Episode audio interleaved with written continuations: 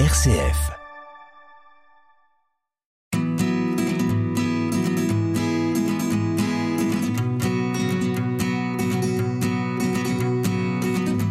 C'est une petite association locale créée en 2005 qui tisse des liens d'entraide entre Chalon et une région au-delà de la Méditerranée.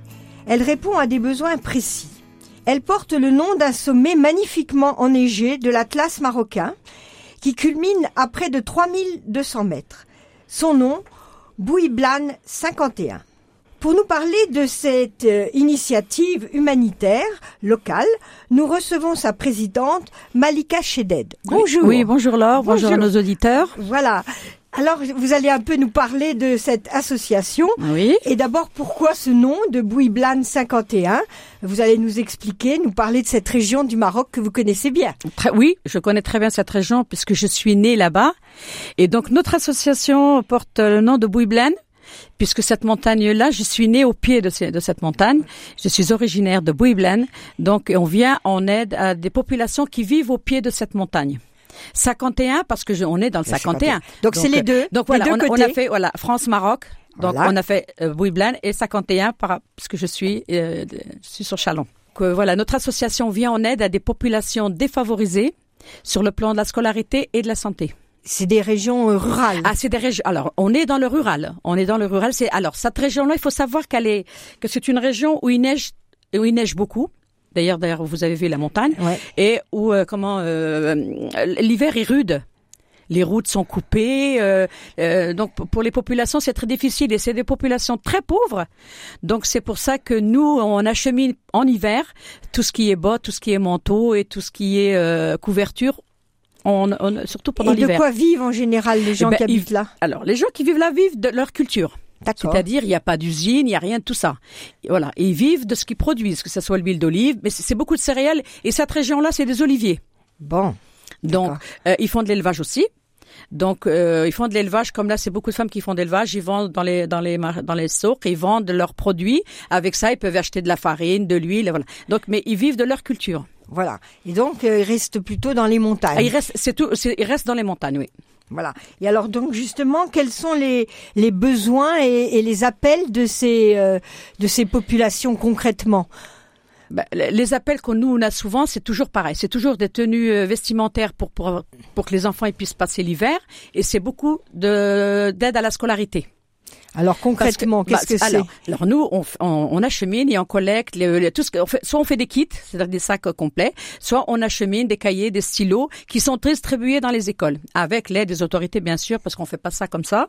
Donc, mais les demandes c'est ça. Est C'est du matériel C'est scolaire du matériel scolaire. et, et même des ordinateurs. Euh, alors, on, a, a pas on- que des crayons. Voilà, non, non, on a, on a, on a, on a, on a, comment, on a équipé des écoles euh, en, avec des, avec des bibliothèques. On a, enfin, on a créé des bibliothèques, on les a acheminées d'ici, hein. D'accord. Et on a aussi installé des ordinateurs qui nous ont été donnés gentiment par le Conseil général. On est parti avec Emmaüs de Courtisol. Donc avec Jean-Luc qui a installé les ordinateurs et on a donné accès aux enfants qui puissent eux aussi euh, pouvoir se servir des ordinateurs et Vous avez, euh, vous faites pas ça tout seul? non bah non bah non vous bah non. avez des Alors, on a partenariats par- et oui, des voilà. aides? Oui, oui. Alors, on travaille avec, euh, on est en partenariat avec le, le secours, le secours populaire. On a eu beaucoup d'aide par le, par Emmaüs. Euh, on travaille aussi en partenariat avec les- le consulat euh, du Maroc et avec les autorités, les autorités sur place. On travaille avec beaucoup avec les, les- les associations qui sont sur place aussi, parce que maintenant, euh, euh, vu les, les- problèmes qu'il y a eu par rapport à tout ça, il vaut mieux euh, travailler avec des associations, c'est-à-dire notre association Avec d'autres avec d'autres associations. associations qui sont elles sur place. C'est-à-dire que quand on arrive, les associations sont là et ils gèrent avec nous la distribution, les besoins et Et alors, comment vous faites pour acheminer tous ces, tous ces colis? Ah ben on part, on part avec plusieurs tonnes. On, D'accord. on fait appel En à des camion, tra- alors Voilà, c'est des camions. On fait appel à des transporteurs. Là, comme on a eu deux fois, donc euh, c'est on est parti avec les camions d'Emmaüs. Et donc là, on fait on fait appel à des transporteurs. Alors, vous traversez On l'Espagne. et traverse l'Espagne, on traverse le Maroc parce que en sachant que quand on arrive à Tanger, que le Moyen Atlas c'est à l'autre bout du Maroc, donc on a encore une journée de route pour arriver dans la région d'où on intervient. D'accord. Bon. Donc, mais euh, oui, ça, il faut savoir que le, notre association, son but c'est collecter, acheminer et distribuer. Bon, vous allez jusqu'au bout. Voilà, on va jusqu'au bout. Nos adhérents ils partent en avion. Parce que j'ai plusieurs adhérents qui partent et qui sont là pour la... Parce que pour la distribution, je peux pas y aller, on est plusieurs. Voilà, donc on est à plusieurs. Les, le, comment, le, les fournitures et tout ce qu'on emmène partent par la route. Et nous, on part par avion et on, voilà. Et alors vous restez plusieurs jours On reste une quinzaine de jours, toujours. Ah parce qu'en arrivant, parce que arriver, arriver sur place, parce qu'il faut recompter, il faut compter. Il faut diviser par le nombre d'écoles. Il faut les autorités euh, nous donnent les, autorisations pour pouvoir nous rendre dans les villages. Donc euh, il nous faut plus, il nous faut une bonne semaine pour mettre ça en place et une semaine pour distribuer. Donc, Donc il y a une dimension internationale. Oui, ah oui.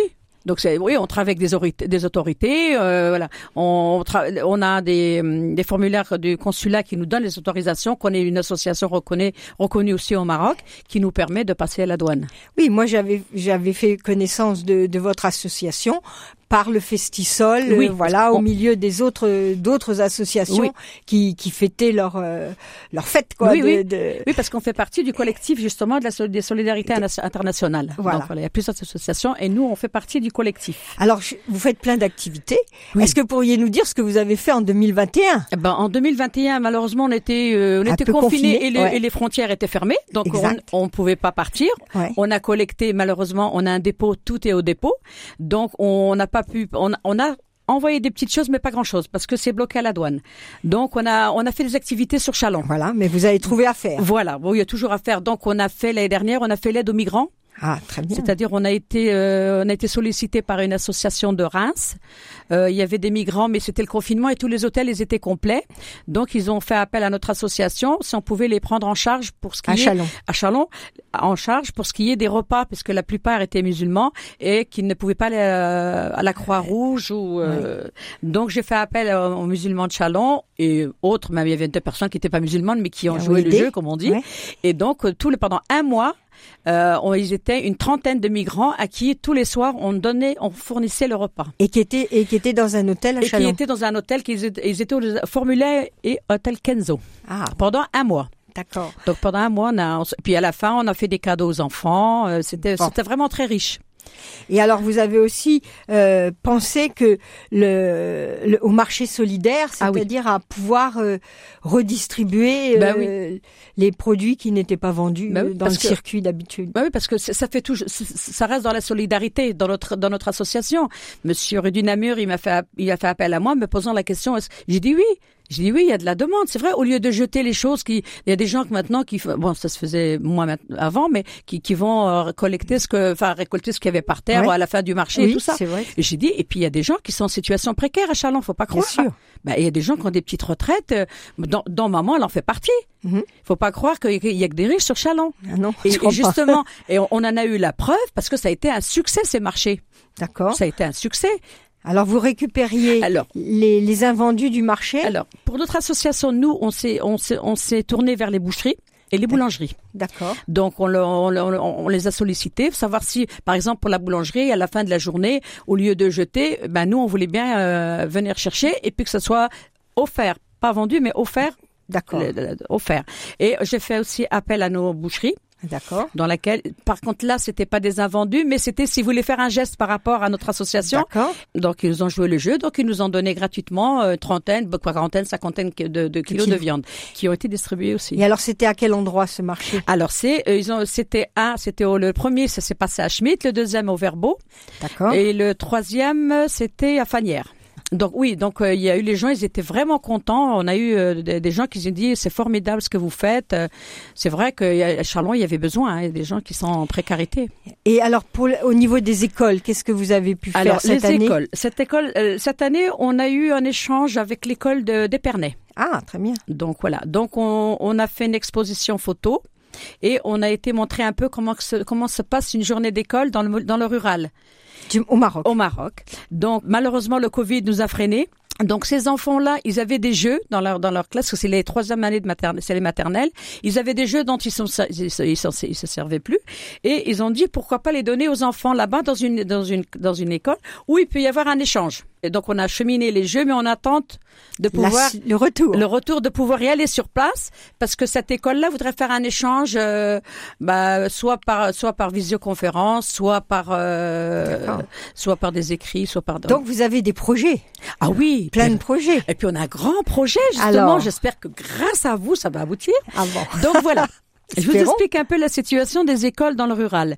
Dans le rural, ils ont, il y a des, il y a des écoles, mais il n'y a, a, pas, il y a pas de bibliothèque, il n'y a pas de livres, et les enfants, ils sont très demandeurs. Nous, on a une petite anecdote, c'est qu'on avait installé des une bibliothèque dans une école vraiment reculée dans les montagnes, et euh, on est revenu une année d'après, et puis euh, l'instituteur, il nous a dit, c'est marrant, depuis qu'il y a vos livres, personne ne va jouer dehors. Magnifique. Alors, il me dit, ils sont tous assis par terre, chacun un livre. Donc, Jean-Luc était avec moi et puis Thierry me dit, mais Malika, mais c'est des livres en français, demande. Eh ben, ils se faisaient leur propre histoire. Rien qu'avec les, dessins. images. Ah voilà. Donc, et on a eu, euh, partout on avait installé des, euh, des, des, bibliothèques, les enfants ils étaient enchantés. Donc, alors on a un grand projet, puis je fais appel, je fais ah. appel, on voudrait faire ce qu'on appelle un bibliobus. Vous savez que ah, dans le temps, moi j'ai connu le bibliobus. ça existe, voilà. Ça, Donc s'il y a quelqu'un qui veut nous offrir soit un, un, un bibliobus, soit nous le faire un petit prix. Et donc, nous, on voudrait justement l'acheminer. Pour aller de village en village. Voilà. Donc, on va, on va, les écoles sont prêtes à jouer le jeu, hein, pour les livres, hein. Donc, nous, on acheminera, on acheminera donc le, le bibliobus, plus les livres. Et donc, on va les donner, par exemple, on va donner ça dans une école et chaque semaine, ça va tourner. On va faire soit les après-midi, les enfants ils vont ils vont monter dans le bibliobus comme on faisait nous, lire un livre ou bien voilà ou une histoire qui sera très bien, voilà. Ou bien alors, ce sera euh, le bibliobus, il va, il va, les enfants vont choisir prendre les livres chez eux et puis les, rapporter, la semaine au bibliobus la semaine pour aller dans un autre village. Voilà, très beau projet. Ah oui, ça c'est c'est un projet franchement parce que ça ça a du succès et puis justement ici les écoles disent oui, on est on est là si vous avez besoin de livres, on est là. Ah bah alors. Donc il ne manque plus que le bibliobus. Espérons, espérons. Donc, si vous avez un bibliobus comme ça disponible, il faut pas hésiter. Merci. Je vous remercie beaucoup. Ben, c'est moi qui vous remercie. Merci et voilà, bonne chance à l'association. Merci. Merci à vous de nous avoir invités.